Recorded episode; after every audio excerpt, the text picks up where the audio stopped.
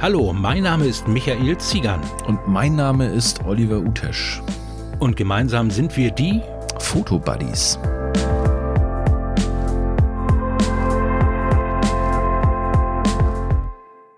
Hallo und herzlich willkommen, liebe Zuhörer, hier zum Podcast Die Fotobuddies. Heute, lieber Olle, Olli, mit der Folge Nummer? Ja, back on the track, würde ich mal sagen. Folge 18. Wir sind aus der ewig langen Sommerpause wieder da. Ja, war eine lange Sommerpause. Wir haben uns aber kurz vorher nochmal getroffen. Wir waren bei Frank Fischer und äh, es war ja der Rico Best bei dir und ich war bei ihm. Also Langeweile hatten wir trotzdem nicht, aber es hat eben nicht für Podcast gereicht. Richtig, ja. richtig. Unser erster Gast jetzt nach den Sommerferien ist ein, eine optische Sahneschnitte. Er liegt so zwischen Aladdin und Prinz Charming, allerdings mit einer professionellen moderaten, Moderatorenstimme, gepaart mit ordentlich Fachwissen über die Video- und Fotografie, der, auch wenn er die meiste Zeit beruflich hinter der Kamera steht, meiner Meinung nach doch eigentlich mehr vor der Kamera stehen sollte. Hallo und herzlich willkommen, Andreas Ab. Hallo. Moin, ich moin. gerade mein Gesicht sehen sollen bei dieser Vorstellung. ich finde, das ist aber, ist aber treffend gemacht. Ne? Wir sind ja Podcasts, das kann dich ja keiner sehen. Ne? Nein, nein, genau. Deswegen musste ich es auch gleich ausdrücken. Ja, schön, dass ich hier sein kann. Ja, mhm. vielen, vielen Dank, dass du dir die Zeit für uns äh, nimmst nimmst des heißen Wetters hier und allem möglichen, was wir schon gehört haben. Ähm, fangen wir mal erstmal an mit deinem YouTube-Kanal. Hm, du bist eigentlich so richtig aktiv, erst so seit knapp einem Jahr. Mhm. Ähm, hast es geschafft, in dieser kurzen Zeit fast schon 15.000 Abonnenten zu bekommen. Das Ganze nur mit 48 Videos und du hast äh, locker schon über 800.000 Klicks generieren können. Also Hut ab. Qualität setzt sich durch, ne? Ja, das merkt man, ne? Ähm, ja, das war das so geplant? Ja, kann man natürlich schwer sagen. Also ich meine, YouTube-Algorithmen, die Zuschauerthemen annehmen, da kann man sich immer seine Gedanken machen, was irgendwie funktionieren könnte. Ähm, wenn, wenn, die Frage ist, ob es geplant war, dass ich super erfolgreich werde, natürlich, das war geplant. Ja, das Aber, ist gut, das wollten wir hören vom Profi. Nein, das war, ähm, ich hatte in einem eigenen Video relativ am Anfang meiner YouTube-Karriere, in Anführungszeichen, schon mal im Prinzip meine Beweggründe hingelegt, warum ich das überhaupt gemacht habe, warum ich damit angefangen hatte. Und das ist vor allem, weil ich so ein bisschen ein Gegengewicht haben wollte zu meiner beruflichen Filmerei, ähm, weil ich mache das Ganze hauptberuflich, seit fünf Jahren sehr einschlägig hauptberuflich, arbeite ich in der Produktion und ja, wenn man den ganzen Tag eben das macht, was man eigentlich machen möchte, ne? filmen, dann macht man ganz zwangsläufig auch viele Projekte für Kunden, Brot- und Buttergeschäft, nicht alles davon ist immer super geil und spannend, auch wenn ich gerne mhm. natürlich die Sahneschnitten nach vorne kehre. Und ähm, ich wollte mal wieder für mich als Ausgleich ein Projekt haben, wo ich eben selbst mal die eigene, die eigene Hoheit drüber habe, wo ich einfach Themen behandeln kann, die mich interessieren. Wir haben natürlich als Unternehmen irgendwie bestimmte einschlägige Branchen, mit denen wir viel zusammenarbeiten. Also es ist zwangsläufig mhm. so, dass man nicht diese super bunte Abwechslung hat, wie es, glaube ich, teilweise von den Freelancern und Film-YouTubern drüber kommt. Und ich wollte einfach ja, so, ein, so ein kleines zweites Standbein wäre jetzt zu viel gesagt, aber ein thematisches und ein inhaltliches Standbein mir aufbauen, wo ja, ich einfach sich ja, frei auf, austoben kann. Genau, aber kann sich ja trotzdem daraus entwickeln. Warum ja, nicht, natürlich. Ne? Also hätte ich auch nichts ich meine, dagegen. Ich, ja. ich meine, ich, ich, bin nebenberuflich selbstständig schon seit einer ganzen Weile. Das mhm. betrifft vor allem ähm, meine Form der Fotografie. Also ich ja. habe zwar, ich habe vor 13 Jahren angefangen zu fotografieren mit einer äh, EOS 400D, die ich mir damals gekauft hatte. Lange Zeit war ich aber wirklich ein Knipser. Also ich hatte mhm. Urlauben oder sonst wie, ich hatte mein eines Kit-Objektiv und habe lange Zeit einfach geknipst, aber es hat mir Spaß gemacht. Und mhm. so ein bisschen über das Thema Hochzeitsfilme, was ich im Studium gemacht habe, bin ich dann in die Hochzeitsfotografie reingerutscht, was mir von den beiden Themen mehr Spaß gemacht hat oder einfach, ähm, auch einfach mehr Spaß, ja, es, es umzusetzen gemacht hat. Hast du denn mit der 400 auch gefilmt? Nein, die 400D, die konnte noch gar nicht filmen. Das, ah, das wäre jetzt meine nächste Frage gewesen. Genau, nee, nee, ich, ich glaube, die 500 und die 550D war die erste, die eine richtige Filmfunktion hat. Ja. Das war mhm. die, ähm, genau, die als äh, Rebel T2i bekannt wurde und so. Und mit was das nur HD, 5D2 ne? zusammen, mhm. genau, in Full HD äh, diesen mhm. DSLR-Filmboom ausgelöst hat. Und mit was hast du die Hochzeitsfilme dann gedreht so früh? Ähm, mit einer, äh, meine ersten Hochzeitsfilme habe ich mit einer, äh, wie heißt denn das, Sony EX3 glaube also, ich, PMW EX3, also mit einer richtigen Videokamera. Wollte ich gerade sagen, also eine klassische Videokamera. Genau, also ich hatte meine ersten Schritte parallel zum Anfang meiner Fotografie, habe ich ein äh, Redaktionsvolontariat gemacht. Ich habe zwei Jahre als TV-Redakteur gearbeitet und das quasi in der klassischsten Form gelernt. Und ähm, der, der Journalismus und das Schreiben und die Arbeit mit Themen ist total mein Ding. Also ich schreibe sehr, sehr gerne, ähm, das hat mir auch sehr viel Spaß gemacht, aber das Interesse an Bildern und das Interesse, Bilder zu machen, das kam halt parallel bei mir auf. Und deswegen hatte ich zu der Zeit auch angefangen zu fotografieren, habe dann viel irgendwie bei den Mediengestalter Azubis rumgelungert, um da eben auch viel zu lernen. Und ähm, bin dadurch dann halt so ein bisschen in die Welt der, der klassischen äh, TV-Technik eigentlich erstmal reingeraten. Ähm, mhm. Das war auch kurz bevor man dann wirklich angefangen hat, mit Fotoapparaten zu filmen, was ja so den ganzen Indie-Filmmarkt umgekrempelt hat. Aber die ersten Kurzfilme, die wir gedreht haben, ich habe 2008 meinen ersten Kurzfilm gedreht, das ist alles mit relativ konventioneller TV-Technik entstanden, mit vergleichsweise kleinen Sensoren, wie heutzutage ja. keiner mehr arbeiten würde. Ja, es kam ja tatsächlich auch durch die DSLR-Geschichte, dass die DSLR-Kameras plötzlich filmen konnten. Da hat ja. man ja so diesen richtigen Hollywood-Look plötzlich hinbekommen. Ne? Und das war ja das, wo alle plötzlich gesagt haben, boah, meine Filme sehen plötzlich so aus wie die von Steven Spielberg.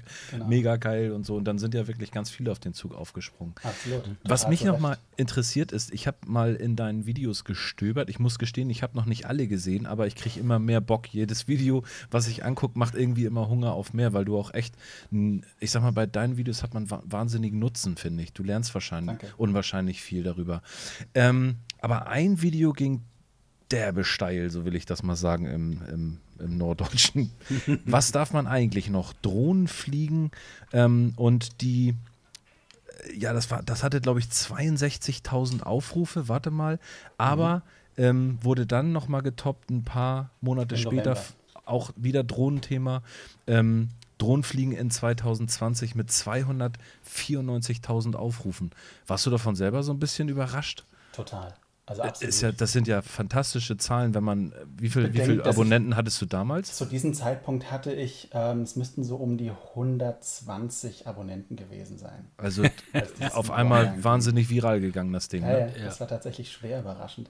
Ähm, genau, ich habe damals, ne, ich hatte angefangen am 1. August 2019, das Video ging, glaube ich, so 14, um, um Mitte November rum, 2019 mhm. online. Und ähm, ja, es ist, äh, es ist ja eigentlich ein Thema, das so ein bisschen äh, nicht korinthenkackerisch ist, aber ich habe halt für mich, weil ich auch beruflich immer wieder mit Drohnen zu tun habe und wenn wir was fliegen, wenn wir im Kundenauftrag fliegen, mhm. müssen wir halt äh, mit ne, irgendwie den Landesluftfahrtbehörden und so weiter rummachen. Mhm. Und ähm, ich dachte irgendwie, dass es von Interesse sein könnte, einfach so ein bisschen darüber zu erklären, was da halt so die rechtliche Grundlage ist. Mein Eindruck genau. ist immer, dass viele Leute sich nicht so sehr darum scheren. Steht Richtig. jedem frei. Super. Äh, Man kann eigentlich nicht genug auf YouTube darüber eigentlich berichten, weil es sind immer noch Leute, die auch mich fragen, Michael, was, da braucht man einen Führerschein für? Mhm. Und dann klatsche ich manchmal beide Hände über den Kopf zusammen. Also deswegen bin ich immer froh, wenn jeder mal äh, wirklich äh, seine Meinung auch dazu äußert. Tatsächlich ne? sehe ich auch oft Videos, wo ich mir denke, also vielleicht auch mit ein bisschen Neid verbunden denke, wie haben die diese Bilder gemacht? Die haben hm. bestimmt nicht gefragt. Nee. ähm, du, irgendwann kommt's raus. Irgendwann, ja. irgendwann kommt da einer, guckt sich ein Video an und fragt mal nach, wo war denn die Genehmigung dafür. Ne? Ja. Muss und, man die ähm, eigentlich dann hinterher nochmal vorlegen? Ist sowas schon mal vorgekommen? Also ja? Mhm. ich, ich, ich, weiß jetzt selbst von keinem Fall, aber mhm. ich weiß, dass es im Prinzip, der Gesetzgeber äh, hat das schon mehrfach so gesagt, dass die mhm. hier und da durchaus gucken, was online ist. Und wenn die mhm. halt auf ein Video stoßen, was eindeutig unter schwierigen Umständen entstanden sein müsste, mhm. dann äh, kann da schon der Kanalbetreiber auch kontaktiert werden und dann heißt, gucken wir doch mal, es lässt sich ja nachvollziehen, ähm, bestand ja, irgendwie klar. an dem Tag eine Drehgenehmigung vor Ort XY. Richtig. Ähm, wird ja in den Behörden alles soweit dokumentiert. Wie gesagt, mhm. mir ist kein Fall bekannt, äh, aber das ließe sich, wenn jemand es drauf anlässt, ziemlich leicht nachvollziehen. Ja, das ja. ist dann dein nächstes virales Video. Bußgelder im Drohnenbereich. ja. Die, die ja Top 5 Bußgelder. Zumindest habe ich ja äh, über Bußgelder in einem anderen Video mal gesprochen, aber war nur ein kleines Ding. Ja. Ähm, aber vielleicht zu, dem, zu diesem Drohnenvideo kann ich nur sagen, dass da zumindest ein ganz kleines bisschen Kalkül dahinter steckte. Ich hatte als zweites, drittes Video ganz am Anfang mal eins hochgeladen, wo ich über die aktuellen Drohnenregularien ähm, berichtet mhm. hatte. Das Hab war einfach so. Genau, das war so das Ding, wo ich dachte, okay, ähm, gibt zwar schon ein paar Videos drüber, aber keine Ahnung, vielleicht kann ich es besser erklären oder so. Ich mache auch was hoch. Und mir ist Anfang November aufgefallen, das war zu der Zeit, als die Mavic Mini erschienen ist von mhm. DJI, dass mhm. die Suchanfragen nach Drohnengesetzen ähm, stärker geworden sind und ich plötzlich eine stärkere Nachfrage nach äh, genau diesem Video und mit diesen genau. Suchstichworten äh, Genau, weil hatte. unter 250 Gramm und alles Mögliche. Das Ganz die genau. Leute ja auch mit. Die mhm. Jedermann-Drohne. Und es mhm. war dann zum allerersten Mal, dass so äh, in mir meine kleine SEO-Lampe angesprungen ist und ich gesagt habe, okay, ich probiere mal, ob ich quasi jetzt diese, diese Suchnachfrage zu meinem eigenen äh, Vorteil nutzen kann. Hatte halt auch gesehen, dass es zu diesen neuen Drohnengesetzen, die jetzt im Endeffekt gar nicht 2020 gestartet sind, das kommt ja erst nächstes Jahr, dass es dazu tatsächlich noch gar nichts auf YouTube gab, auch nicht im englischsprachigen Bereich. SEO muss man vielleicht noch mal für unsere Hörer ein bisschen erklären. So, äh, Search natürlich. Engine Optimize oder sowas heißt das, ne? Search, also Search Engine Optimization. Genau, Suchmaschinenoptimierung, ne? Ist damit mhm. einfach nur gemeint, dass man seine Inhalte, sei es ein Text, ein Video oder was auch immer, was man online zur Verfügung stellt, was man äh, auffindbar macht, dass man das mit ja, gewissen Kriterien, zum Beispiel ähm, thematisch oder textlich vertaggt genau. sieht, sodass ähm, das leichter gefunden werden kann. In meinem Fall war es mhm. eben so, ich habe gesehen, das Suchvolumen nach bestimmten Themen, zum Beispiel nach dieser äh, Mavic Mini, ist sowieso gerade schon höher. Also das Thema ja. Drohne wurde zu diesem Zeitpunkt gesucht. Also mache ich selbst ein Video auch zum Thema Drohne, um, mhm. sagen wir mal so, auf diesem Fahrwasser mitzuschwimmen. Das war mein genau. Hintergedanke. Kalkül. genau, im Schnitt hat jedes Video von mir damals ich weiß es gar nicht mehr, 200, 300 Klicks oder so vielleicht bekommen. Was Jetzt bist du bei über 16.000 pro Video im Schnitt gerechnet. Ist das so? Hätte ich das gar nicht ja, sagen wir haben es vorhin mal ausgerechnet. Okay, und, zwar klar. langweilig, bevor wir auf, aufgenommen haben. Und dann haben wir mal so die, die, den Schnitt. Also was, wie, haben wir, wie hast du es berechnet, Michi? Ich habe einfach die, die Videoanzahl durch die, Klicks, äh, ah. also die Klicks durch die Videoanzahl gerechnet genau. und dann bin ich bei dir, ich glaube, auf 16.000 gekommen. So. Also ich liege bei 9.000. Ja, ich glaube, fand, ich, fand ich auch schon ja, sensational. Alles andere als schlecht. Genau. Aber jetzt nochmal ähm, die Drohnengeschichte. Wenn ich mhm. mir deinen Video, äh, dein, dein YouTube-Kanal anschaue, ist Drohne ja eigentlich nur so ein minimales Randding. Eigentlich geht es ja verschärft um die Videografie, um die Videobearbeitung, alles, was mit der Videografie eigentlich so zu tun hat. Ja. Ähm, dann sprichst du ja relativ wenig. Du hattest letztens, glaube ich, über das 18 mm von Samyang Objektiv äh, hattest du auch was gemacht. Aber mhm. allgemein in der Fotografie machst du noch gar nicht so viel. Ähm, wolltest du im, im Fotobereich auch ein bisschen mehr mit reinsteigen oder soll das eigentlich nur Videografie bleiben? Ähm, tatsächlich war, hatte ich da anfangs gar nicht so einen stringenten Plan dahinter. Eigentlich dachte ich schon, ich mache irgendwie so die breite Masche, bisschen Foto, bisschen Video. Ähm, habe dann für mich allerdings gemerkt, als ich angefangen habe, in den Videos zu arbeiten, dass ich zum einen über das ähm, Film schlicht und einfach viel mehr Themen habe, weil das mache ich jeden Tag, damit habe ich beruflich zu tun.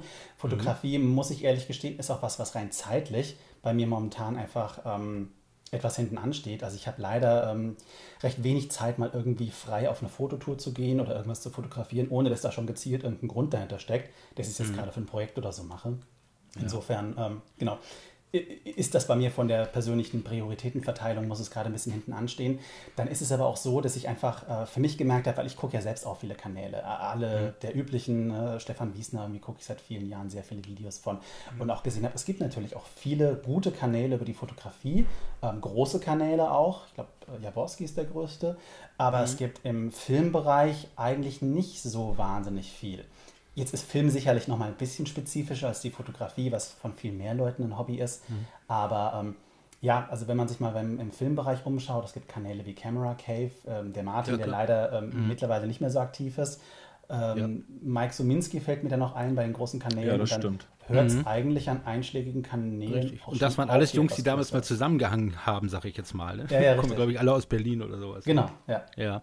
ja. Ähm, wenn ich mir deine Videos so angucke, das ist äh, super strukturiert. Man merkt da, was äh, professionelle, professionelles Know-how hintersteckt.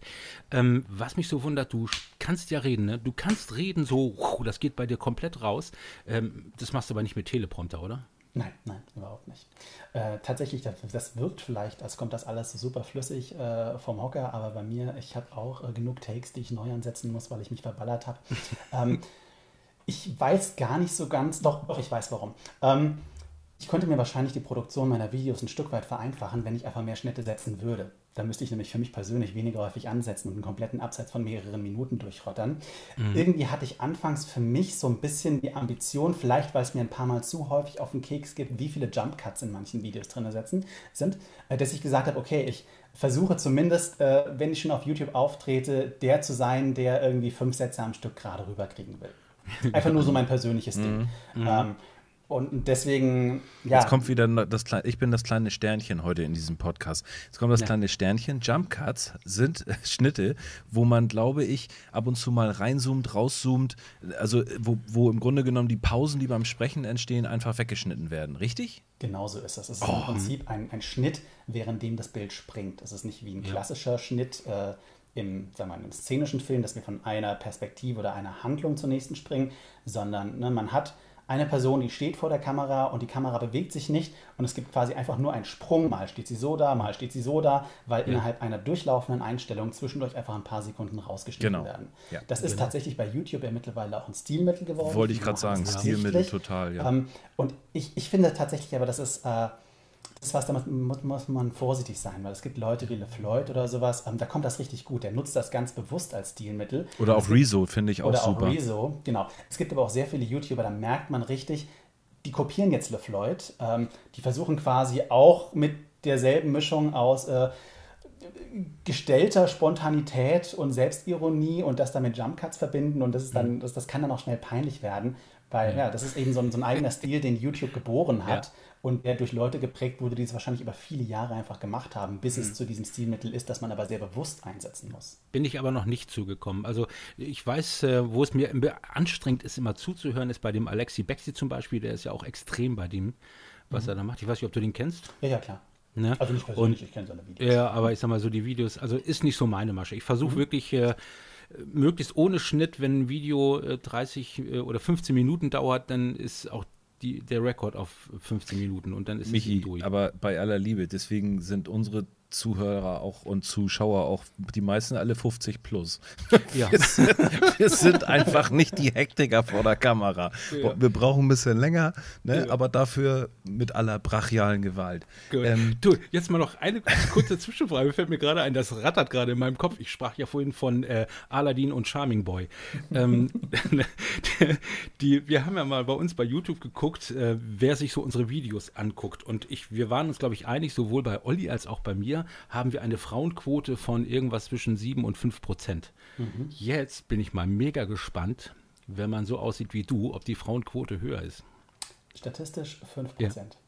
Echt? Ja. Mhm. Ich bin stolz drauf. Sie ist schon angestiegen. Die war anfangs so zwischen. Also, man muss es ein Stückchen relativieren, weil ich glaube, der YouTube-Algorithmus, was Demografie betrifft, der braucht mhm. relativ lange, um verlässliche Werte zu liefern. Es mhm. ist ja auch nicht jeder Zuschauer mit einem Account angemeldet und kann für ja, YouTube zugeordnet werden. Es ja. war anfangs bei mir, so vor einem halben, dreiviertel Jahr, äh, lag die Frauenquote bei unter einem Prozent. Und jetzt merke ich, ich so konstant, langsam wächst sie an auf, wie gesagt, momentan so 5 Prozent. Ähm, ich finde es auch geil, dass wir drei Kerle sofort diese Statistik parat haben. Weißt ja, du, aus den ganzen Tausenden von Analytics, weißt du sofort, äh, ja, meine Frauenquote ist übrigens bei 5%. ich glaube, das ist auch so ein YouTuber-Ding, dass man seine eigenen Analytics immer halbwegs gut im Kopf hat. Also, was so Ne, ja, ich muss ehrlich und so weiter. Ich muss ehrlich gestehen, ich verstehe manche Sachen auch gar nicht wirklich. Also ich bin da nicht so der SEO-Experte oder auch der äh, anfängt ähm, zu gucken, wie ein Algorithmus funktioniert. Ähm, ich ich verstehe das nicht. Aber in meinem Fall ist das auch gar nicht so relevant, weil ich es ja halt auch nur aus, aus Hobby mache und nicht aus beruflichen Gründen, so wie das du ist zum in meinem Fall im Prinzip auch völlig irrelevant und ich glaube, man muss sich da auch keine Illusionen machen. Diese Themen, die ja auch bei mir oft sehr technisch sind, das sind Dinge, mit denen setzen sich nicht ausschließlich, aber tendenziell einfach eher Männer auseinander. Ne? Wir haben ja. in technischen Berufen mehr Männer. Das kann man jetzt gut oder schlecht finden. Ich will das gar nicht bewerten. Es, mhm. es ist einfach so. Von daher ist das auch ja. nichts, was mich jetzt irgendwie verwundert. Ja, ja. Was mich aber jetzt nochmal tatsächlich interessiert ist, ähm, wie würdest du denn dich selber von einer Berufsbezeichnung her nennen? Nennst du dich selber Journalist oder bist du ein, ähm, ein Creator oder wie, also wie, was, wenn dich jetzt jemand fragt, hier in der Steuererklärung tragen Sie mal Ihren Beruf ein, weil du bist ja ein Tausendsasser eigentlich. Ja, ist tatsächlich auch gar nicht so leicht, weil immer wieder in irgendwelchen behördlichen Situationen muss man ja seinen Beruf angeben, ja. neulich bei Kita-Anmeldung oder sowas. Ähm, also ich habe in, in, meiner Festanstellung habe ich einen klar betitelten äh, Begriff, das ist Leiter der Filmproduktion. Okay. So, das, das, sagt jetzt erstmal vielen noch nichts, dann was, wie eine Leiter ist der oder sowas. Ähm, also ich bin bei uns im Unternehmen, bin ich äh, Leiter einer Abteilung, einer Filmproduktionsabteilung. Ich selbst bezeichne mich einfach als Filmemacher. Mhm. Ich gehe da jetzt auch gar nicht den Weg irgendwie über Content Creator oder so, weil das ist viel zu kompliziert. Und wenn ich jetzt nebenbei noch sage, ja, ich fotografiere eigentlich auch noch, ähm, dann wird das sowieso vielen zu kompliziert. Also Ja. Also was trägst du ein in die Steuererklärung? Meistens irgendwie äh, so Filmproducer oder sowas. Ah, okay. Filmproduzent, Filmemacher. Irgendwie. Filmproduzent bin ich vorsichtig, das klingt nämlich schon wieder nach viel. Ja, das und dann wollen die gleich so nach, wieder in die Prüfung gehen, ne? Genau, das klingt schon wieder so nach, nach Jerry Bruckheimer oder so. ja, ja, ja. Aber so Filmproducer, das ist dann noch ein englisches Wort, da können sich viele nichts genau darunter vorstellen und dann äh, ja. ja lässt man, man das so. Man will ja auch nicht so richtig äh, klopfen, sag ich jetzt mal. Es ist sowieso schon so, dass man in dem Bereich immer nachfragen muss äh, oder nachgefragt wird, ah, richtig. was genau machst du? Ah, oh, kennt man irgendwas, was du machst? Mhm, weiß nicht. Genau. Womöglich eher nicht. Wahrscheinlich. Ja, man wird ja immer, ja, die, die, Menschheit hat ihre Schubladen und da geht so rein, weil meine Tochter in Hamburg jetzt so eine Musical-Ausbildung macht und die ersten sagen nur, oh, dann machst du ja König der Löwen. Ja, als wenn ganz Musical und Theater und Schauspiel nur aus König der genau. Löwen bestehen würde. Ja, ja, so ne? ja, oder wenn die ähm, Leute das dann lesen mit dem Producer, ach so, ein Künstler. Genau. Ja, genau. Irgendwas mit Medien, das ist natürlich genau. der Klassiker. Gut. Ähm, fangen wir mal so ein bisschen ganz von vorne nochmal wieder an. Ähm, schon in der Jugend war ja das Thema Videografie so dein Ding. Ich hatte mal gesehen in dem Interview, so ein anderthalb Stunden Interview mit einem YouTube-Kollegen, Paul Porter heißt der, also für alle Zuhörer, die sich dafür interessieren, anderthalb Stunden, da wirst du, glaube ich, im Detail erklären, wie alles angefangen ist. Jetzt erklär da auch nochmal mit wenigen Sätzen, wie hat deine Begeisterung fürs Film überhaupt angefangen? ist bei mir ganz klar durch Fremdprägung ähm, entstanden. Ein Freund von mir hat schon in jungen Jahren mit einer, was war das, HI8-Kamera äh, und später Mini-DV gefilmt, hat kleine Actionfilmchen mit seinen Playmobil-Figuren gedreht. Und irgendwann, mhm. als wir so 14, 15 waren, kam die Idee, okay, wir machen jetzt einen eigenen Kurzfilm. War das der Marius Fizek? Das war der Marius Fizek, mittlerweile mhm. heißt er Marius Winter. Genau. Mhm. Ähm, der hat damals da vieles davon in die Wege geleitet. Äh, ich war eher so, ähm, habe mitgespielt und meine Ideen beigesteuert, konnte aber filmisch noch nicht wirklich was umsetzen. Aber dadurch ist ein Freundeskreis, ein fester, äh, eine feste Gruppe entstanden, ja. ähm, mit der wir dann einfach zusammen Filme gemacht haben, Kurzfilme. Vom, man trifft sich irgendwie nach der Schule und macht irgendwelche Visual Effect Tests oder sowas, mhm. ähm, bis hin dann zum fast jährlichen Kurzfilm, den wir gemacht haben, anfangs für Festivals, weil YouTube gab es noch nicht äh, vor 2005. Mhm. Habt ihr euch richtig beworben und einen Film eingereicht? Und alles, ja, ja, ne? genau. Ja. Ganz klasse. Es gibt ja jede Menge Jugendfilmfestivals. Mhm. Ähm, genau, und so ist das dann entstanden und dann kam irgendwann die Freude auf. Anfangs bei mir tatsächlich auch äh, eher was Schauspiel. Ich wollte mal in diese Richtung gehen. Ja, ähm, das habe ich schon gedacht, das solltest du mal ausbauen. Ja, das, das, war so, das war so das, was mir am meisten Spaß gemacht hat. Aber dann kam halt parallel, hat äh, mein, mein Volontariat eben als Redakteur angefangen. Dann habe ich gemerkt, okay, letztlich ein Redakteur, ein Fernsehredakteur ist ja auch so eine Art ganz kleiner Regisseur. Ne? Er, mhm du hast irgendwie dein, dein, dein Publikum, du bereitest deinen Inhalt auf. Ähm, auch wenn du einen Nachrichtenbeitrag machst oder so, ich habe ja nicht nur über Todesmeldungen berichtet, sondern irgendwie dann auch mhm. mal äh, über Kultursachen oder so, dann baust du ja auch eine kleine ja. ähm, Dramaturgie irgendwie in deinen Beitrag ein.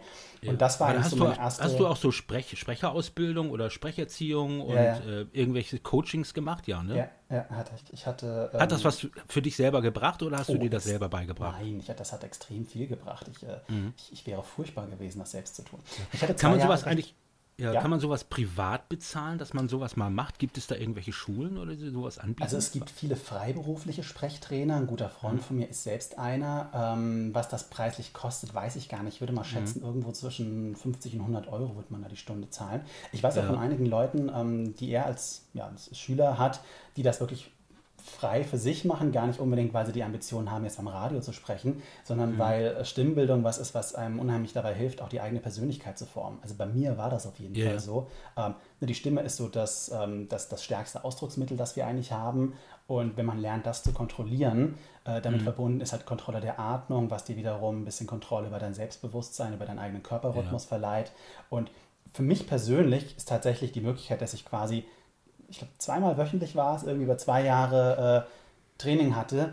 Mein Trainer hat mich ganz schön durch die Mangel genommen, muss man Hast sagen. du, darf ich mal, mal kurz unterbrechen? Ja. Ich bin ganz fasziniert. Äh, also, das klingt wahnsinnig interessant. Hast du mal so ein Beispiel, wie so ein Sprechtraining abläuft oder für irgendeine Übung? Weil ich kann mir jetzt kaum vorstellen, wenn wirklich so jemand dir Sprechen beibringt, was ja eigentlich auch so der Job von deinen Eltern gewesen ist. Mhm. Und einfach, dass du mal kurz erklärst, was, was, wie kann man Sprechen richtig lernen und gerade dieses, was du erzählst, wie, wie, wie kann das die Persönlichkeit formen? Das interessiert ja, mich. Das ist wichtig für uns jetzt, für unser weiteres da Dasein im Podcast. Ich schreibe mit. Ich schreibe mit.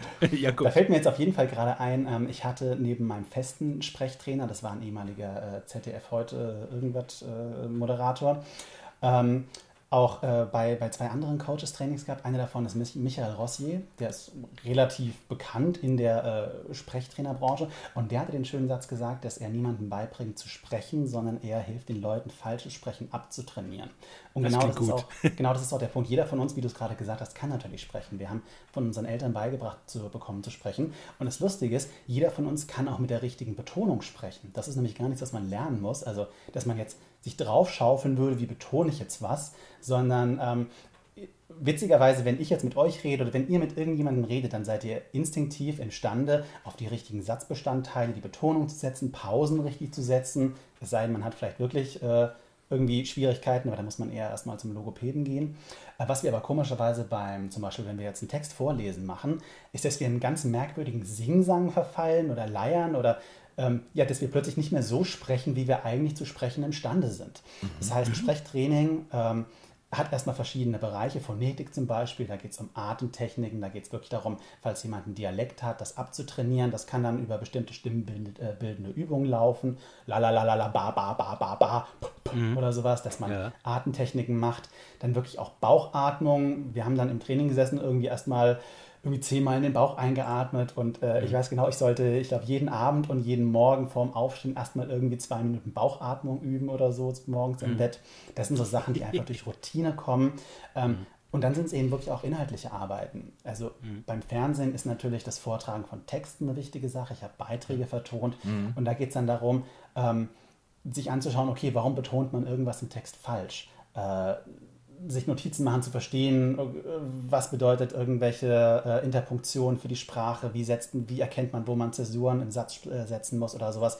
Vielleicht auch zu verstehen, ähm, viele Sätze haben so, ein, so eine, so eine Subebene oder sowas. Na, man sagt irgendwas, aber das, was stimmlich mitschwingt, ist vielleicht irgendwas anderes. Also das ist auch ja. eine starke inhaltliche Komponente, sich einfach mit Texten auseinanderzusetzen und vor allem eben sehr stark analytisch. Also wir hatten immer ein Band mitlaufen. Ich habe irgendwas vorgetragen, dann haben wir uns angeschaut, okay, warum klingt das so? Was ist daran falsch? Was müsste anders klingen? Ja, ähm, ich habe tatsächlich das Problem, meine Äs und Ams in den Videos. Also das merke ich aber erst, wenn ich die hinterher schneide und ärgere mich maßlos darüber. Oder es gibt bestimmte Redewendungen, die ich immer wieder verwende, mhm. die ich mhm. eigentlich gar nicht mehr verwenden will. Hast du da vielleicht einen konkreten Tipp? Also einmal Äs hm. vermeiden und zweitens so Redewendungen, die man immer benutzt. Wie kriegt man die raus? Ich habe schon überlegt, mir leichte Stromschläge zu verpassen, wenn ich, das, wenn ich das Video nachher schneide, weißt du, wo ich dann merke, immer wenn ich zum Beispiel im Grunde genommen sage, das ja. sage ich fast mhm. in jedem Video, wo ich so hm. denke, haust du dir einfach mal so 220 Volt in den Hintern. Aber das sind deine die Brücken, Lösung. die du brauchst, ne? Ja. ja. Ich glaube, das ist genau die Lösung. ähm, ich habe jetzt kein Patentrezept parat, weil ich ja selbst eben auch kein Sprechtrainer bin. Ja. Ähm, was die AMS betrifft, also ich selbst bin davor auch nicht gefeit. Gerade wenn ich jetzt keine perfekt vorbereiteten Texte vortrage, wie es ähm, bei vielen Videos ist, merke ich auch hinterher, dass ich mir denke, boah, ich habe viel zu viele AMS reingemacht. Ähm, mhm. AMS sind eine klassische Frage von Unsicherheit. Also in dem Moment, man ist quasi, man, man redet und ist gedanklich noch nicht am nächsten Satzfragment angekommen, dann macht man ein M. Das ja. ist tatsächlich was, dem kann man sich bewusst werden, indem man zum Beispiel, wie du sagst, du nimmst was auf, äh, du guckst es dir an, du stellst fest, verdammt viele Ms. Nimm exakt dasselbe nochmal auf, achte mal drauf quasi, dass du, bevor du jetzt, äh, wenn, du, wenn du unsicher wirst, ähm, in den nächsten Gedanken reinzugehen, zwing dich dazu, einfach für einen Augenblick den Mund zu halten. Also ein ah. M kann ja auch ersetzt werden, einfach durch, eine, durch einen Moment der, der Ruhe, durch eine Pause. Richtig. Oder also, durch Atmen. Wenn ich jetzt rede und äh, ich weiß nicht weiter, dann kann ich auch ja. sagen, ich rede und ich weiß nicht weiter. Und so eine, so eine kurzliche, äh, kurze Zäsur, so eine Pause zum Beispiel, ist, das ist ein guter Tipp. durchaus souverän. Ja. Das ist aber und? was, das, das, ist, das ist genau dieser, dieses Analytische, was ich meinte. Das muss man sich angucken, dem, da muss man sich bewusst werden, dann muss man es mhm. nochmal durchkauen. Ich glaube, äh, die fünfte Wiederholung bringt dann mehr als 220 Volt oder ja. so. Aber und was ich festgestellt habe, wenn ich stehe und wenn ich einen Text übe für mich und ich stehe dabei, ähm, läuft es viel lockerer, als wenn ich irgendwo sitze. Ja. Bei mir persönlich ist das so. Ich weiß nicht, warum es so nicht ist. Nicht nur bei dir. Die meisten ja. Leute, die in einem Studio stehen und vor dem Mikrofon einsprechen, machen das auch im Stehen.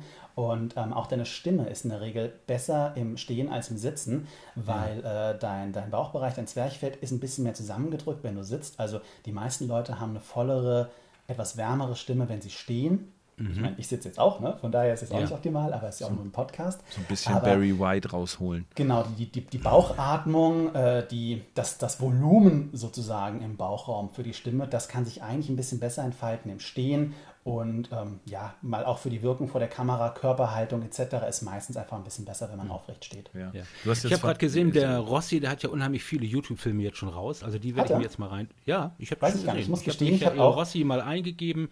Da sind schon einige Beiträge, die dann da sind. Also das werde ich mir mal reinpfeifen. Ich habe noch zwei Bücher von ihm, die ich sehr empfehlen kann äh, frei sprechen und noch irgendwas anderes. Die hatte ich damals auf dem Seminar von ihm gekauft. Cooler Typ, wirklich. Der ähm, coacht auch sehr viele ähm, Vorstände, CEOs, also gar nicht unbedingt Leute, die nur für jetzt das Sprechen oder von der für Kamera Social Media dann raus sind. Mhm. Genau, sondern einfach die auch ja. vor, vor Menschen für Vorträge und so weiter überzeugen müssen. Also das mhm. ist schon. Das ist schon ziemlich cool. Ja, was, was du vorhin angesprochen hast, diese Analytik. Ähm, mhm. was, was, was ich mich frage, ist, du als professioneller Filmemacher. Kannst du eigentlich noch Filme gucken, ohne sie technisch zu analysieren? Geht das noch? Kann man sich noch auf eine Handlung einlassen? Ja, tatsächlich schon. Ich glaube, das hat bei mir, vielleicht bin ich da auch wieder ein Stück weit abgestumpft, nämlich nachgelassen. Als ich angefangen habe, das ganze Zeug zu lernen, da habe ich enorm gemerkt, wie ich nur noch auf Perspektiven gucke und sonstige Sachen. Vielleicht, weil ich zu einer gewissen Zeit einfach so intensiv mit diesem ganzen Trainingsaspekt konfrontiert war. Und mhm. heutzutage ist es schon so, dass ich wahrscheinlich einen Film vielleicht analytischer schaue als jemand anderes oder ähm, ich bin jemand, ich erfreue mich an gutem Licht, also ich gucke mir dann noch an, warum sieht das jetzt so schön aus. Aber ich glaube, wie bei den meisten Menschen, wenn halt eine Handlung gut ist, dann vergesse ich das auch. Weil ich ja. gehe ja nicht in Film, um zu arbeiten im Kopf sozusagen, sondern um mich eigentlich von irgendwas gefangen nehmen zu lassen. Mhm. Mhm. Seitdem ich tatsächlich äh, so Fotowalks mache, ist mir tierisch aufgefallen, wie viel B-Roll es eigentlich in professionellen Produktionen gibt. Ähm, mhm. Einfach diese, diese Einblendung, die zwischendurch, auch wenn man nur Reportagen oder so guckt, wo einfach nur ein sturen Haus gefilmt wird, wo ein Fahrradfahrer vorbeifährt, da kommst du eigentlich gar nicht auf die Idee normalerweise. Aber das ist so bei mir analytisch draus geworden, dass ich sage, guck mal, was die alles an B-Roll reinballern. Mhm. Ähm, wahnsinnig interessant, finde ich. Wenn man es selber macht, fängt man an, das Ganze anders zu gucken. Dann gerät man, mhm. denke ich, immer automatisch in den Lernprozess rein. Ja, mhm. total. Ja. Gut. Jetzt kommen wir ein bisschen zu so technische Sachen.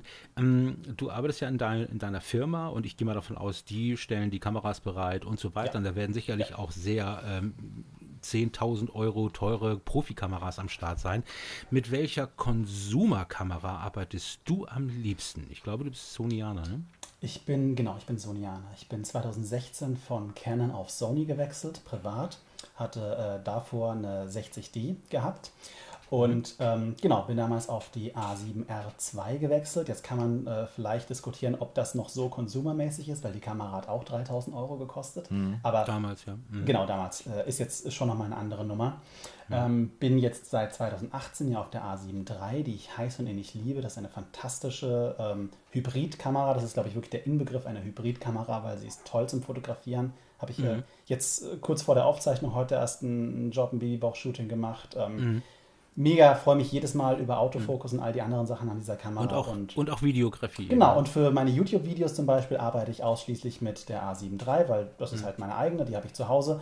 Und da, ähm, ja, tatsächlich hat da auch bei mir so ein bisschen ein Paradigmenwechsel stattgefunden, was die Arbeit betrifft. Zum Beispiel ähm, bei diesen Consumer-Kameras verlasse ich mich halt jetzt komplett auf Dinge wie Autofokus, was ja eigentlich mhm. in der professionellen Welt, ich mache es hier mit den Fingern so Anführungszeichen, ja, genau, ja, ja, ja. extrem verpönt war, auch weil die Technik äh, vor fünf Jahren, vor zehn Jahren noch nicht so ausgereift Das noch gar nicht war. hergegeben hat. Du hast immer genau. Pumpen gehabt. Aber auch, mhm. auch jetzt ist es so, wenn ich irgendwie mir die, eine, eine, große Kamera schulter, dann arbeite ich instinktiv aus der Hand, was den Fokus betrifft. Das ist auch in der mhm. Regel so, dass größere Kameras, äh, die Haptik, größere Objektive haben irgendwie besser gedämpfte Objektivringe, man hat einen größeren Monitor, es wäre ein Kraus, äh, wenn ich versuchen würde, auf den Monitor der A7 III permanent manuell zu fokussieren, der ist gar nicht mhm. so gut. Ähm, also von ja. daher, das, das, hat schon seinen Grund, ähm, dass, dass größere Kameras haptisch so konstruiert sind, dass man einfach besser mit den ganzen manuellen Funktionen zurechtkommt, weil man ja, sie in der Regel braucht. Aber tatsächlich muss ich sagen, durch das, das kommt ja eher so aus dem Konsumerbereich. Also jetzt haben auch große Kinokameras oder so, so Cine-Camcorder wie irgendwie C500, C300, das sind wirklich schon so 10.000, 15.000 Euro Flaggschiffe von Canon. Die haben plötzlich mhm. auch extrem ausgefeilte Autofokus-Technologien, wo wahrscheinlich viele Profis jetzt noch die Nase rümpfen würden. Mhm. Aber ich denke mir, super, her damit. Also, wenn ich es nicht brauche, muss ich es ja nicht nutzen. Aber es gibt auch immer wieder Situationen, wo ich mir denke, genau so ein Feature zu haben, bringt mich jetzt weiter. Also ja. ich, ich habe tatsächlich gestern auch mit der, mit der A7 Mark III ähm, Porträtaufnahmen gemacht. Mhm. Ich habe ähm, im Fußballverein bin ich ja ehrenamtlich tätig, da ging es darum, einfach nur die Passbilder zu machen. Also mhm. äh, auch ehrenamtlich alles. Aber ich habe mich da das erste Mal tatsächlich auch auf den Augenautofokus äh, wirklich verlassen können und mhm. den zu schätzen gelernt. Ich habe das sonst zwar auch benutzt, aber dieses Mal war es wirklich so, einmal eine Position gefunden, hingestellt die Jungs und dann 45 Leute am Fließband durch und es hat jedes Mal total, äh, hat der Autofokus auf, die, auf das Auge getroffen. Also es war schon wie du schon sagst, wenn man die Möglichkeit hat, dann ähm, genau. irgendwann verlässt du dich auch drauf, weil es einfach gut ist und äh, weniger genau, Arbeit bedeutet. Ne? Kann dir dann einfach im Zweifelsfall auch mal ein bisschen ähm, Zeit und Arbeit ersparen. Ja. Ich glaube, viele Leute wollen sich viel zu sehr darauf versteifen, was professionell ist in ihren Augen. Also gerade Technik. Technik ist nicht professionell. Technik kann mir mehr oder weniger Möglichkeiten bieten, aber was professionell ist, macht vielleicht mein Einsatz oder meine Attitüde damit aus. Ich muss ein bisschen schmunzeln, es gibt einschlägige Foren im Internet, auch Foren von äh, vielleicht eher älter eingesessenen äh, TV-Leuten, wo dann wirklich regelmäßig auf die, die YouTuber und äh, die Amateure mit ihrer Amateurtechnik, mit ihren Amateurkodex, mit denen man ja gar nichts machen kann, geschimpft wird. Für mich schwingt da mal so ein bisschen äh, der Neid einer Generation hinterher, die äh, vielleicht nicht akzeptieren kann, dass man auch mit weniger als 20.000 Euro auf der Schulter gute Bilder machen kann. Ja. Aber ich, für mich ist diese ganze Entwicklung eine, die ich total begrüße und ich finde, je kleiner die Technik wird, äh, bei ja auch gleichzeitig irgendwie immer besserer, wirklich verbauter Technik. Also jetzt als Sonyaner ist für mich natürlich gerade die äh, A7S3 eine super spannende Ankündigung, auch wenn sie sehr viel Geld kostet. Genau. Ja. Das war Aber, eine Frage, Olli, ne? Schön, genau. dass du das ansprichst. Das ist, das ist vom, Te vom Technischen her eine der besten Videokameras, die man sich aktuell kaufen könnte. Du lass mich doch erstmal die Frage stellen. Entschuldige bitte. Ja, ich, ich, ich, rede so gerne aus. ähm, äh, also tatsächlich habe ich vorher einen kleinen Instagram-Post gemacht, weil wir ja so eine lange Pause gemacht haben und habe ein paar mhm. äh, tolle Fragen auch bekommen. Wir können, Michi, muss mir vorher ehrlich sein, wir können nicht alle heute äh, wegwursten, aber wir haben überlegt, nee. dass wir eine kleine Rubrik nochmal machen. Aber eine war tatsächlich ähm, betreff der A7S Mark III. Und du hast die Kamera tatsächlich als Batman unter den Kameras bezeichnet. Mhm. Ähm, wie kommst du darauf? Und erzähl mal, was, was macht deine Begeisterung für die Kamera aus? Also als Sony Jetzt darfst du. Ja, wunderbar. äh, genau, warum Batman? Das hatte ich ja, glaube ich, irgendwie im Intro dieses Videos gesagt. Da hatte ich mich auf dieses eine Zitat aus uh, The Dark Knight bezogen, äh, bezüglich was war es irgendwie, nicht der Held, den wir verdienen, sondern der Held, den wir brauchen. Und Geil. das fand ich ganz witzig, weil cool, bei der Kamera ist es eben auch so, die Leute versteifen sich darauf, was sie, was sie glauben, äh, eigentlich die Hersteller müssten es ihnen geben. Ne? Und dann ist plötzlich Themen wie wir, warum hat das nur 4K, warum hat das nicht 6K oder 8K und warum hat das nicht internes RAW und so weiter. Und ich finde es ganz spannend, weil diese Kameras, glaube ich, deswegen habe ich das so gesagt, ist genau das, was wir brauchen. Also muss jeder selbst wissen, was er braucht. Aber ich zum Beispiel, ich brauche kein internes RAW.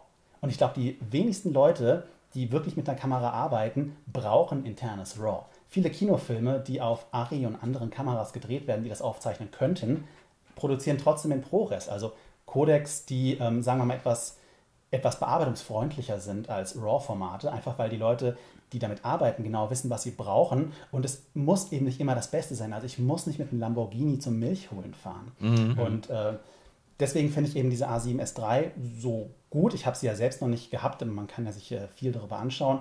Preislich hätte ich sie mir ein bisschen günstiger gewünscht, aber ich, ähm, meine größten Wünsche an eine gute Kamera sind äh, Codecs, die viel Spielraum in der Nachbearbeitung bieten. Das scheint bei dieser Kamera definitiv der Fall gewesen zu sein.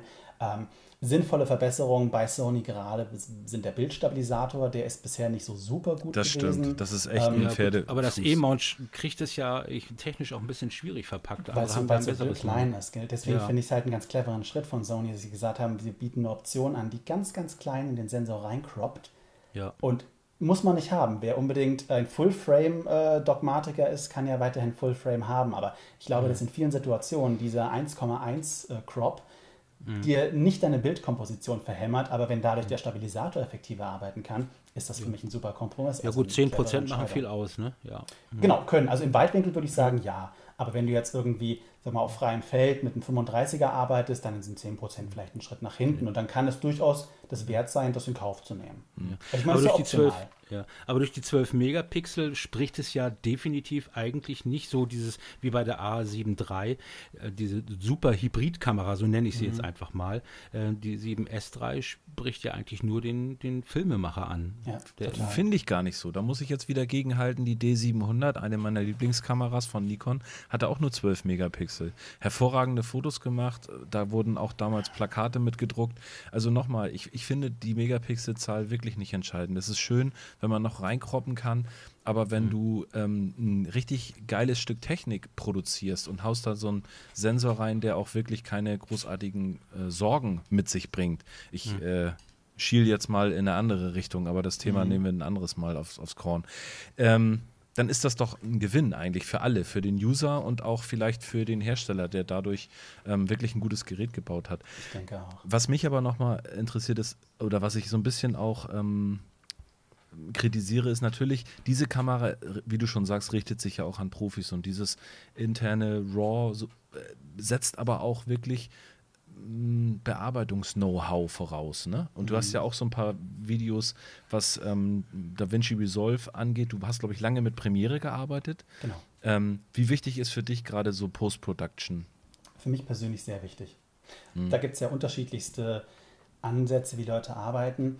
Ich habe für mich gemerkt, zum Beispiel auch bei der Fotografie, für mich ist die Bildbearbeitung ein ganz fester Bestandteil meines Arbeitsprozesses. Also ja. wenn ich ein Bild mache, dann mache ich das oft so, weil ich weiß, ah, okay, das ist jetzt irgendwie hier schon unterbelichtet und sieht out of camera erstmal kacke aus. Aber ich weiß, was meine Kamera so an Dynamikreserven hat und ich weiß genauso, wenn ich so und so bearbeite, dann wird das Ergebnis gut sein. Also teilweise nehme ich sozusagen in der Aufnahme eine gewisse Imperfektion in Kauf, weil ich weiß, wie ich in der Postproduktion damit umgehen will. Ja. Das ist mein mhm. Ansatz. Guter Freund von mir, mit dem ich damals angefangen habe zu fotografieren, der ist nicht so der Computer-Nerd. Der macht, äh, der, der feilt quasi eher in der Aufnahmesituation rum, um sein Bild in dem Moment, wo er auf den Auslöser drückt, so hinzukriegen, wie er es gerne machen möchte. Das ist genauso legitim.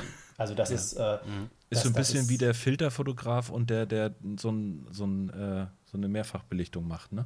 Genau, das könnte man auch sagen, ja. Und ich bin einfach, meine, mir macht dieser ganze Postproduktionsprozess auch einfach Spaß. Ähm, ich ich freue mich dann, wenn ich eine gute Aufnahme habe, darauf richtig in die Nachbearbeitung reinzugehen und zu gucken, was ich da noch hinkriege. Also von daher für mich ist das ein Teil, der wirklich genauso wichtig ist wie die eigentliche Aufnahmesituation. Aber ich sage nicht, dass das der richtige Weg ist. Das ist nee.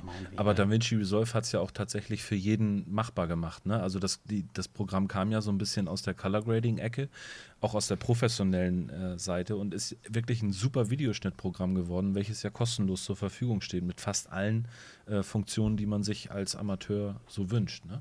Mhm. Ähm, arbeitest du überwiegend jetzt damit oder bist du immer noch so ein so ein Hybridbearbeiter. Ah, okay. Wann nimmst du ähm, welches Programm? Äh, ganz einfach im, im ähm, beruflichen Kontext ist es bei uns in der Agentur immer noch Premiere. Das ja. liegt einfach daran, mhm. dass wenn im ganzen Team, also im, im, ganzen Unternehmen eigentlich die Creative Suite verankert ist von Adobe, ja. dann wechselt man das nicht so schnell, nur weil da eine Nase jetzt herkommt und sagt, hey, DaVinci ist aber auch toll. Ähm, mhm. Ähm, aber für mich privat äh, bearbeite ich zum Beispiel alle meine Videos mittlerweile in DaVinci Einfach weil ich, ich mag das Programm und ich finde persönlich auch die Performance besser. Das war der Grund, warum ich überhaupt über Premiere hinweggeschielt habe, weil ich einfach irgendwann zu angenervt war von der Performance von Premiere. Das hat sich ja oder soll sich mit dem Update in diesem Jahr ein Stück weit verbessert haben. Aber das war so mein Grund, zu DaVinci zu gehen. Und es macht mir einfach Spaß, das Programm. Es bietet tolle Möglichkeiten. Deswegen ja. arbeite ich gerne damit. Aber auch ein Schnittprogramm ist. Viele Leute fragen mich immer, was ist das richtige Schnittprogramm oder was ist das beste Schnittprogramm? Und mhm. dann Hattest du auch einen Videobeitrag hm? gemacht, ne? Genau, da habe ich auch einen Videobeitrag gemacht, wobei mhm. es da konkret um kostenlose Schnittprogramme ging. Mhm. Ähm, es gibt so viel Software. Ich glaube, für jedes Programm gibt es eine kostenlose Demo-Version. Und am besten guckt jeder einfach mal kurz auf die Seite des Herstellers, guckt sich das User-Interface an, ob er ein Gefühl hat, dass er damit zurechtkommt. Einfach mal ausprobieren. Die Programme sind in vielerlei Hinsicht ja mittlerweile so ähnlich, von, von der grundlegenden Bedienung her. Mhm. Ähm, ja, Mhm. Dass man da, also dass es da einfach nicht die eine Option gibt. Stimmt. Ähm, kommen wir mal zu einer Zuschauerfrage und da, da geht es ein bisschen um die Hardware. Mhm. Was waren die oder deine schlimmsten Fehlkäufe, wo du gesagt hast, hätte ich das mal nicht gekauft? also ich kann schon mal anfangen. Ford Escort, Baujahr 83. Was für ein scheiß Auto. Ford Capri war meiner. Nein, Quatsch, es geht immer noch um Kamera so. und Ja, wir warten. Schlimme Fehlkäufe. Ich überlege jetzt gerade. Hm, ein, eine Sache, Es klingt jetzt ein bisschen komisch, wenn ich das als Fehlkauf bezeichne, aber ich könnte tatsächlich ähm, im weitesten Sinne sagen, dass das meine Mavic 2 Pro ist, meine Drohne. Aha, ja. Nicht, weil die schlecht wäre, im Gegenteil, sondern einfach, weil ich ähm, gemerkt habe, und das ist ja was, weswegen ich vielleicht auch diese Videos zum Drohnenthema gemacht habe, äh, wie schwer es mittlerweile ist, als Hobbypilot noch gute Aufnahmen zu machen. Wenn ich beruflich für Projekte fliege, dann nehme ich dafür nicht meine eigene Drohne, dann nehme ich die Drohnen, die wir irgendwie in der Firma haben. Dann geht mhm. dem meistens, weil man, man muss für fast jedes interessante Szenario behördliche Genehmigung oder sonst was, Aufstiegserlaubnis ja, ja. etc. haben. Ja. Wenn ich jetzt aber mal privat ne, ich, ich gehe irgendwie hier in Taunus wandern oder sowas, dann ist fast alles Landschaftsschutzgebiet oder Naturschutz oder was weiß ich, Militärflughafen in der Nähe. Also du darfst ja fast nirgendwo fliegen. Und ja. deswegen zum Beispiel meine eigene Drohne, mit der ich nur zum Spaß ohne eine Projektintention dahinter fliege, mhm die, die liegt fast immer staubig im Schrank. also ja. deswegen. Wobei ich muss sagen, ähm, da würde ich auch irgendwann mal einen Bericht nochmal drüber machen. Ich habe mhm. jetzt die ähm, DJI Mavic Air 2 und mhm. ähm, ich war im Schwarzwald im Urlaub und ich habe auch gedacht, ganze Schwarzwald ist ja Naturschutzgebiet. Nein, das stimmt überhaupt nicht. Ich habe so viele Möglichkeiten finden können, wo ich fliegen darf. Schönste Aussichten. Ich war in der Schweiz, äh, da ist es sogar noch leichter. Da war ich an so einem Wasserfall und konnte direkt äh, da drüber fliegen, also traumhaft. Wie war da die Reaktion der Leute um dich rum in der Schweiz? Haben die nicht gemerkt? Ja, die ich will nicht aufs Video, schneiden nee, Sie mich raus. Nee, nee. Nein, nein, die haben sich wahrscheinlich mehr um die anderen zehn Drohnen gekümmert, die da rumgeflogen sind. Ach so, oh Gott. gibt's, gibt's also, waren, auch, ja. also waren das die SUPs sozusagen, wie hier in Hamburg. Momentan genau. äh, Stand-Up paddelt hier gerade alles mhm. auf der Alster. Gut. Hm. Olli, was war denn, wo du sagst, nee, hätte ich mir sparen können? Ja, ich musste tatsächlich lange überlegen und es war, also nach dem Ford Escort kamen noch so ein paar Stiefel, die ich mir gekauft habe. Das waren Moskitos damals, mit mhm. Hackekürzen, damit vorne die Spitze auch hochkommt. Aber über die Geschichte will ich nicht länger reden. ähm, es war fotografisch tatsächlich, glaube ich, mein 85er Nikkor äh, mit Blende 1.8. Das war ähnlich wie bei dir, Andreas ich habe das kaum rausgenommen aus dem Rucksack. Mhm. Also es war echt so ein Objektiv. Ich habe, wenn ich Porträts gemacht habe, habe ich die meistens mit dem 70-200 gemacht oder ähm, mit dem 50er, weil das auch kleiner mhm. und kompakter war. Ähm, und ich habe nachher gemerkt, ich wollte es unbedingt haben. Das war wirklich so ein Objektiv, was ich wahnsinnig gerne haben wollte, weil alle gesagt haben, ey, Porträts, du musst unbedingt einen 85er haben, das ist die Porträtbrennweite. Mhm. Und äh, ich habe es kaum benutzt und äh, auch fast wie neu wieder verkauft. Und ich bin jetzt tatsächlich auch bei Sony gelandet, ja, und äh, bin am überlegen, ob ich nochmal den Fehler mache. Also, was mich, was mich wirklich sehr reizt, ist das 75er Samyang. Das mhm. 1.8 finde ich spannend, weil es halt sehr klein und kompakt ist und vielleicht in Verbindung mit dem 45er hat man dann so das Volumen von dem 85er. Genau, aber die Freistellung ist halt schön. Ne, die Freistellung mhm. ist eigentlich auch ziemlich genial. Mhm. Aber ich glaube schon, dass das so der größte Fehlkauf war. Wobei es ein mhm. tolles Objektiv ist. Es ist ja kein Schrott. Also, ja. ne? So wie, so wie die Drohne ja auch eine tolle Drohne ist. Ja. Ähm, also ja, von daher Gut. Ich müsste jetzt auch also, überlegen, bis ich wirklich irgendwas finde, was, was ein richtiger Scheißkauf war. Ja, also bei mir war es eine Fehlentscheidung. Ich war genau zu dem Zeitpunkt, ähm, wollte ich vom Spiegelreflex zur spiegellosen System wechseln. Da war zum Beispiel die Samsung NX-Serie voll im Kommen und hat auch wirklich immer gute Bewertungen gekriegt. Und ich habe mich damals für eine Samsung NX500 entschieden. Ja, und äh, sechs Monate später hieß es dann, Samsung packt ein, macht keine Kameras mehr, gibt auch keine Objektive. Das war dann die Fehlentscheidung. Ich bin dann irgendwann zu. Sony gewechselt und die Samsung NX500 habe ich immer noch und die benutze ich sogar manchmal noch gerne. Aber wie gesagt, hätte ich mir sparen können damals. Mhm. Schade. Ne? Ja, spannend. Ja. Ich habe äh, noch eine Frage bekommen von Mario. Mario hat über Instagram gefragt, was so die Kaufgründe für unsere Kameras waren. Ähm, er hat so vier Worte verwendet und ich fand die Frage relativ spannend. Er nannte das einmal war es das Kopfgefühl, das Bauchgefühl, Dogma oder Marketing? Und das, wenn man sich das wirklich mal so bewusst macht und, und sich das fragt, ja, ist schon, ist schon spannend. Also, Andreas, warum bei dir Sony oder vielleicht auch zuerst Canon? War es dann so, dass alle ein, eine Canon um dich herum hatten oder hat dich das Marketing total angesprochen, was ich mir bei Canon quasi kaum vorstellen kann? Ich glaube, Canon hat vor der R5 noch nie Marketing gemacht. Ja, und da haben sie es ein bisschen verkackt. Ne? Da haben sie es äh, nachher ein bisschen verkackt, genau. Ja. Ähm, also, warum ich bei Canon eingestiegen bin, das hatte als ich wirklich angefangen habe mit der Fotografie, hatte ich keine Ahnung von nichts. Da war ich total offen für alle Marken. Es hätte auch jeder andere sein können. Ähm, besagter äh, Fotografiefreund, mit dem ich mir damals zusammen jeder seine 400D gekauft hat, der hatte sich da ein bisschen mehr reinbegeben und der hatte damals gesagt, ey, ist doch eine super äh, Kamera, Preis-Leistung ist auch gut.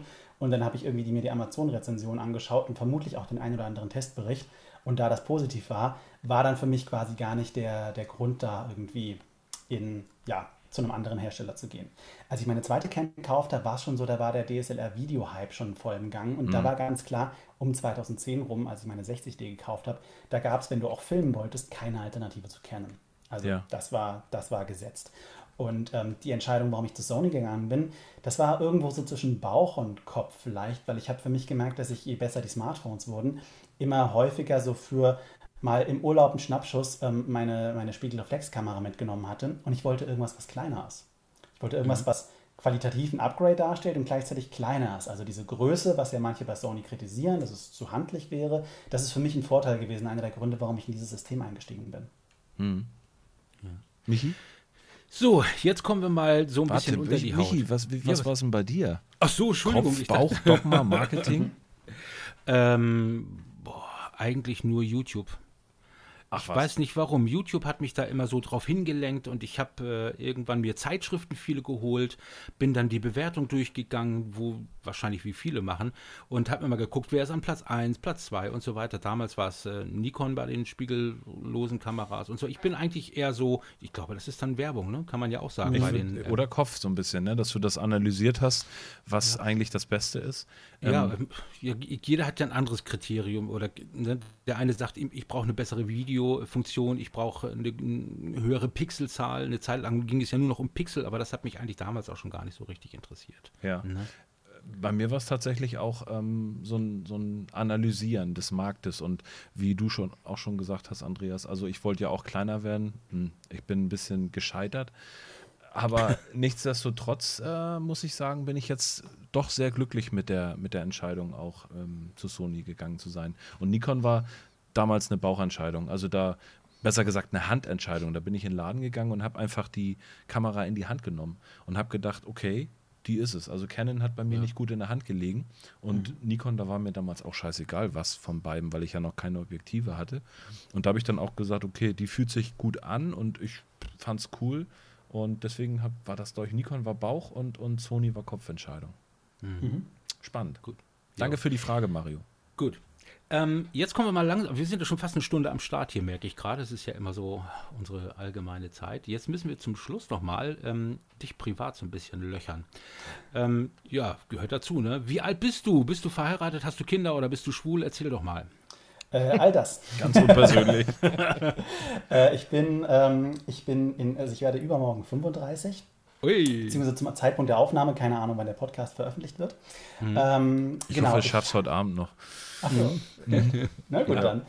Äh, genau, ich habe ähm, mittlerweile zwei Söhne, die jetzt auch in einem äh, Abstand von nicht mal zwei Jahren kamen. Das war auch nur zum Teil so beabsichtigt, aber mhm. ich denke, es wird im Nachhinein wahrscheinlich ganz gut sein. Genau, ich bin seit letztem Oktober auch verheiratet mhm. und ja, ich wohne im Rhein-Main-Gebiet, gebürtiger Franke. Und hört man überhaupt nicht. Total erfolgreiches Sprechtraining gehabt. Nee, hatte nie, ja. einen Akzent, äh, also nie einen Dialekt gehabt, das, ähm, das ja, wurde bei mir irgendwie eingespart. Wobei mhm. ich das Fränkische immer sehr sympathisch finde. Mhm. Oh, ich habe jetzt gar nicht mitgekriegt. Wie alt bist, wirst du? 35. 34. 34. 34. No, 35. Noch 34. Noch 34. Ähm, noch eine andere, ich glaube, das kann man auch als persönliche Frage äh, stellen. Haben dich deine Eltern damals bei, bei einer Berufswahl unterstützt oder haben die gedacht, oh, Spielerei, lern mal was Richtiges? Äh, ja, nee, nee. Ähm, also sie haben ja sehr viel freie Hand gelassen. Ähm, mhm. Ich habe auch schon oft darüber nachgedacht, ob ich an deren Stelle mir so viel freie Hand gelassen hätte weil als ich als Jugendlicher irgendwie dann kam mit dem Ding, ich will Schauspieler werden. Gut, da haben sie vielleicht ein bisschen mit der Nase gerümpft, aber äh, meine Mutter wollte auch einmal mit mir irgendwie zu so einer äh, Schauspielschulen, Aufnahme, Bumsdings nach München fahren. Im Endeffekt, mhm. äh, ich, irgendwas war dann terminlich, weswegen es nicht dazu gekommen ist, aber sie hätten das unterstützt. Als ich Journalist ähm, quasi diesen Weg eingeschlagen habe, mhm. ähm, kam das zwar auch mal der schnippische Kommentar, dass das jetzt nicht unbedingt äh, die Berufsgruppe ist, die händeringend gesucht wird, aber sie haben es unterstützt und ähm, ja. es hat auch soweit funktioniert und als ich ähm, diesen Weg eingeschlagen hatte. Für mich war zu diesem Zeitpunkt schon lange klar, dass ich mittelfristig irgendwo so in diesen filmischen Bereich gehen will. Auch mein mhm. Volontariat habe ich durch ein, ja. durch ein Praktikum fast eher durch Zufall bekommen, während ich auf der Warteliste für meinen Studienplatz war. Ja. Ähm, das haben die soweit eigentlich immer unterstützt. Äh, ich, ich, weiß auch gar nicht, warum die da diese Seelenruhe hatten. Das ist das allesamt nicht unbedingt äh, der Bereich, wo man sagen würde, da ist die steile Karriere vorprogrammiert. Ja, aber, aber vielleicht haben sie einfach Freiheit. Vertrauen und haben sich gedacht, äh, Hauptsache unser Junge ist glücklich mit dem, was er macht. Absolut. Ja, ja, mein Vater ja. hat eine Steuerkanzlei, der hatte sowieso die Hoffnung schon aufgegeben, dass irgendeins seiner drei Kinder die übernimmt. Von daher. Ähm, ja. Das, heißt, das heißt, du hast noch zwei Geschwister. Ich habe zwei Geschwister, mhm. genau. Der ja. eine ist ähm, Maschinenbauingenieur, die andere ist Lehrerin. Von daher zwei durchaus solide Berufsbilder. Mhm. Und dann halt ich. Ja. Ähm, dann noch eine letzte Frage jetzt, und das ist äh, sehr kurios, weil wir haben diese Frage fast jedem gestellt ähm, und alle haben ja Beruf äh, äh, Fotografie oder machen das ja auch. Ähm, hast du, und haben alle gesagt, nee, die haben keine anderen Hobbys. Hast du noch andere Hobbys, außer was mit Film und Fotografie zu tun hat? Also ja, ähm, momentan ist es jetzt einfach rein zeitlich weniger, weil Familie, weil YouTube. Mhm. Ähm, ich bin eigentlich äh, seit meiner Jugend ein leidenschaftlicher Videospieler immer gewesen. Ähm, Ach, welche Spiele? Erzähl. Äh, also jetzt aktuell sitze ich am Final Fantasy VII Remake noch. Das ah. habe ich mir jetzt erst äh, im Sommer gekauft, weil im Frühjahr wegen Corona zu wenig Zeit. Mhm. Äh, ist das noch, noch, für, die, für die PlayStation 4 rausgekommen? PlayStation 4. Ah, ja, die PS5 okay. gibt es ja noch gar nicht. Ich habe tatsächlich das Original damals gespielt.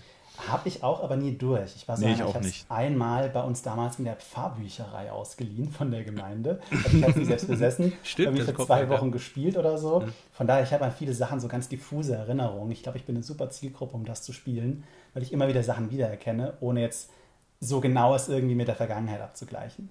Ähm, genau, Jedi Fallen Order, das äh, Star Wars Spiel von Weihnachten fliegt auch noch nicht, äh, auch noch rum, habe ich noch nicht durch. Also früher war meine, äh, meine Frequenz deutlich höher. Das ist jetzt zwangsläufig der Zeit geschuldet, hat es ein bisschen nachgelassen. Ich spiele gerne Brettspiele. Mhm. Ach was. auch gerne, also Gesellschaftsspiele gerne, äh, etwas, was ein bisschen mehr, was, was mal den ganzen Abend einnimmt. Äh, damit habe ich große Freude. Ähm, ja. Aber unsportlich siehst du ja auch nicht aus, oder? Du kannst das gut verstecken. Hm, ja, wahrscheinlich Ich habe jetzt noch mal die eine oder andere Corona-Rolle hat sich da auch schon breit gemacht. Ja, die ist normal. Ich habe ja. jetzt noch mal eine Frage, gerade so, weil du ja ein Filmexperte auch bist. Ähm, ich hätte gern deine Top 3 absoluten Overall-Lieblingsfilme. Fang bei drei an. Okay, wow, wow, wow bei drei.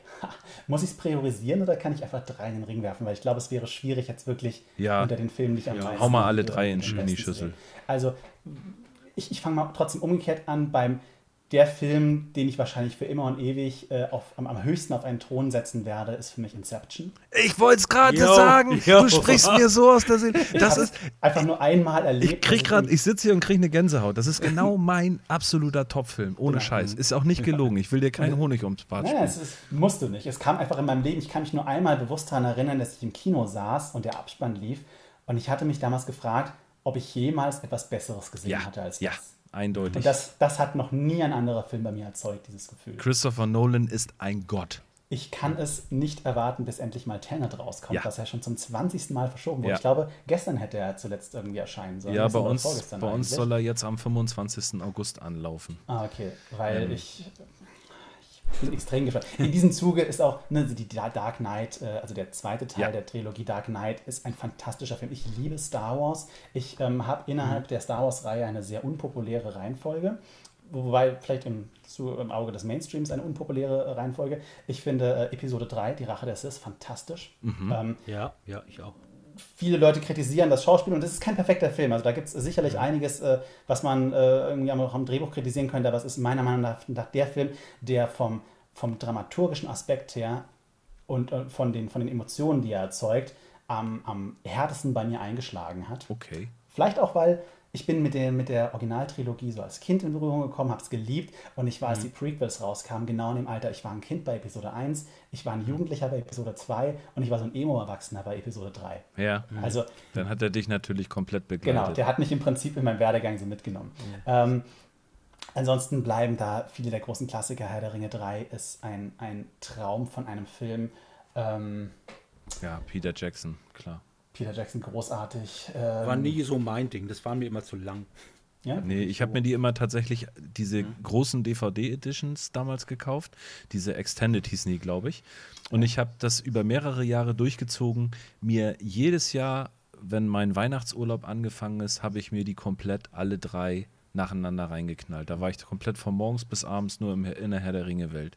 Mhm. Ähm, ist tatsächlich auch so gewesen. Bei mir ist es auch Inception und für mich auch einer der besten Filme immer noch Scarface, ähm, wo ich einfach auch total drin versinke in mhm. dieser Welt. Der war damals auch, glaube ich, so revolutionär, der Film. Mhm. Und wenn man sich ein bisschen so in die Zeit zurückversetzt, ähm, unfassbar. Also El Pacino immer noch für mich einer der größten Schauspieler überhaupt. Und dann gibt es immer wieder Filme, die ich je nach Situation dann äh, ganz hoch handeln würde. Also Matrix 1 ist eine Legende. Ja. Ähm, mhm. Ich finde Aliens, Klar. den zweiten Alien-Film von äh, James Cameron, überragend gut. Äh, vielleicht die beste Fortsetzung der Filmgeschichte. Mhm. mhm. Ähm, ja. Und, ja. Aber auch viele kleine Filme, die mir jetzt vielleicht spontan nicht einfallen. Ich habe äh, zu Hause noch eine große DVD- und Blu-ray-Sammlung. In letzter Zeit ist die nicht mehr so gewachsen durch Streaming, aber ich habe mal gerne Filme Netflix. gesammelt. Da sind auch viele Plus. kleinere Filme dabei, ähm, die jetzt mhm. nicht die großen Blockbuster sind. Mhm. Ja, für mich zum Beispiel auch Memento von Chris Nolan. Ja, auch sehr gut. Auch also sein Erstlingswerk. Genau, Following. fantastisch. Ja. Für mich, ich warte schon seit Jahren jetzt auf den zweiten Teil und dafür würde ich auch, weil ich eigentlich kein Kinogänger bin, aber da würde ich für wieder ins Kino gehen. Das ist Avatar. Mhm. Ich weiß nicht warum, der hat mich eigentlich abgeholt. Diese ganze 3D-Technik, die ich hier zum ersten Mal erlebt habe, also da kam vieles zusammen, dass mich dieser Film so geflasht hat. Ich glaube, ich habe ihn jetzt auf Video auch schon in 3D, wir haben ja unseren 3D-Fernseher und so weiter, bestimmt schon zehnmal angeguckt. Ich, mhm. keine Ahnung. Da gehe ja. ich auf. Ja. Und was mich jetzt nochmal wirklich auch, und das soll dann, dann bist du wirklich erlöst, weil ich mhm. öl hier auch total ab. Es ist draußen gefühlte 60 Grad. Ventilator musste ich ausmachen, damit es nicht so brummt im Mikro. Mhm. Ähm, tu uns doch mal den Gefallen, ich höre dich schon klicken, oder? Das ist Michi, ich weiß es nicht. Ich, ich gucke gerade mal. Denn diese Frage kriegt jeder äh, bei uns fast, der Gäste. Fast, manchmal, ver manchmal vergessen wir es. Mach doch mal ganz kurz YouTube bei dir auf und sag uns mal, was dir empfohlen wird. Am meisten abgequiekt habe ich bei Martin Krolop, als er erzählt hat, das war, was war Katy Perry oder Rihanna? Äh. sowas. Also was werden dir für Videos vorgeschlagen? Äh, also empfohlen, wenn ich die Startseite aufmache, als allererstes wird vom äh, Andy Grabo, wie man HDR-Videos erstellt, ah, Schritt für aha. Schritt erklärt. Das hat er ja das habe ich noch gar nicht gesehen. Ich noch nicht gesehen. Das habe ich auch noch nicht gesehen.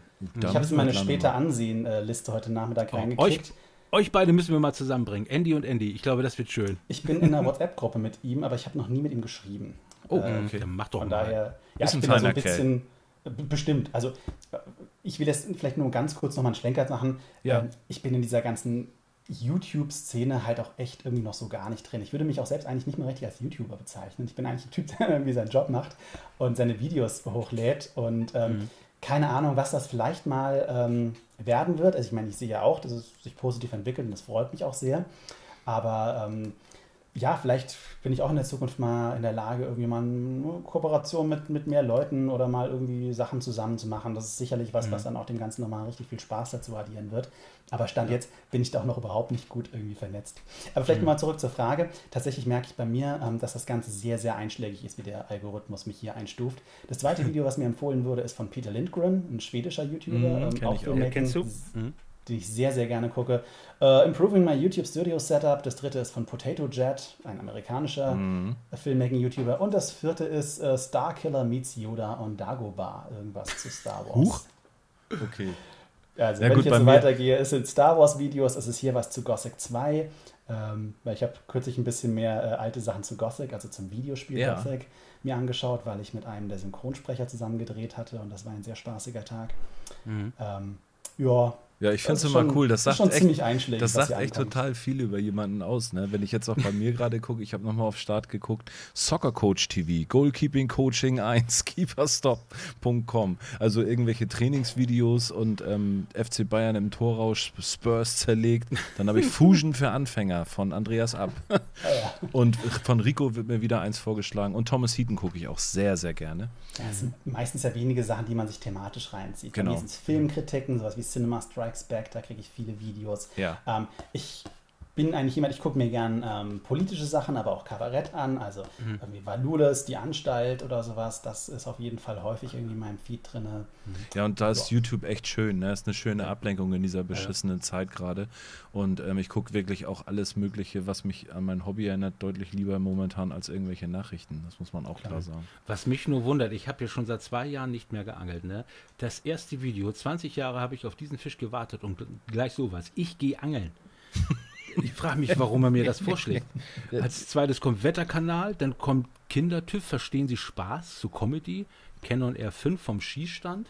Und dann kommt hier, guck mal, wie heißt der Andreas Ab? Der ist dann auch schon dabei. Ja. Da Vinci Resolve 16. 99.000 Aufrufe hat er schon. Ja, das geht auch gerade richtig nach vorne. Das, das ist ja. genau, also tatsächlich dieses Drohnenvideo und dieser Da Vinci-Reihe ist wahrscheinlich mit am meisten fürs mhm. Kanalwachstum verantwortlich. Ja. Und ja, Paul kann man Porter. auf ganz wenige Sachen zurückführen. Hm. Kennst du den Paul Porter eigentlich auch persönlich? Seid ihr Freunde? Äh, nee, wir haben bisher nur miteinander telefoniert und geschrieben, mhm. mal dieses eine Video gemacht. Ja. Der wohnt, glaube ich, in Bayreuth oder Bamberg. Hm, ich habe ihn jetzt erstmal abonniert. War ganz nett, was er ja. so gemacht hat. Ja, aber ne? persönlich getroffen. Also ich habe äh, noch mhm. niemanden äh, so aus dieser YouTube-Blase irgendwie mal getroffen. Ja, dann sollten wir mal alle schön zusammenkommen. Das ja. machen wir dann wieder. Wenn ich 10.000 Abonnenten habe, dann gibt es wieder so ein äh, Special bei mir. Ich habe ja eine große Räumlichkeit und beim 5.000 Abonnenten-Special habe ich ein paar YouTuber eingeladen. Auch den mhm. Andy Grabo zum Beispiel und natürlich hier mein Foto. Den hast du mal vor der Kamera interviewt, hätte ich gesehen. Ja, das auch, genau. Ja. Ne? Und ja, Interviews mache ich gerne, auch mit, äh, wie heißt er noch? Das kann er. Das Krolop, kann er, der Michi. Krolop und Geers und alles. Mhm. Der Einzige, der sich bis jetzt geweigert hat, aber da hake ich jetzt auch nicht mehr nach, ist Stefan Wiesner. Und äh, ansonsten, ja, das macht Spaß. Ne, ja. Auf jeden Fall. Andreas, vielen, vielen Dank, dass du dir die Zeit für uns genommen hast. Wir sind ja eher noch so ein bisschen kleine Leuchten in der YouTube-Welt.